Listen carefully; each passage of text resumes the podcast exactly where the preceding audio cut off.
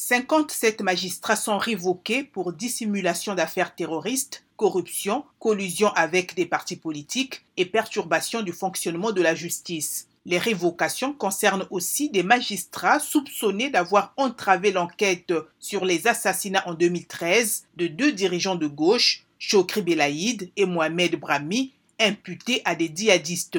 Certains juges limogés pourront faire l'objet de poursuites, dont un ancien porte-parole du pôle de lutte contre le terrorisme, un ancien directeur général des douanes et l'ancien président du Conseil supérieur de la magistrature. Il y a quelques mois, M. Sayed a amendé la loi qui régit l'autorité de tutelle de la justice pour pouvoir limoger les magistrats. Ces révocations sont basées sur de simples soupçons sans décision judiciaire, dénonce le FSN, une coalition d'opposition dont le parti d'inspiration islamiste Enada. C'est un règlement de compte contre les magistrats qui sont contre le coup de force de M. Sayed, ajoute Ghazi Shawashi, président d'un courant démocrate.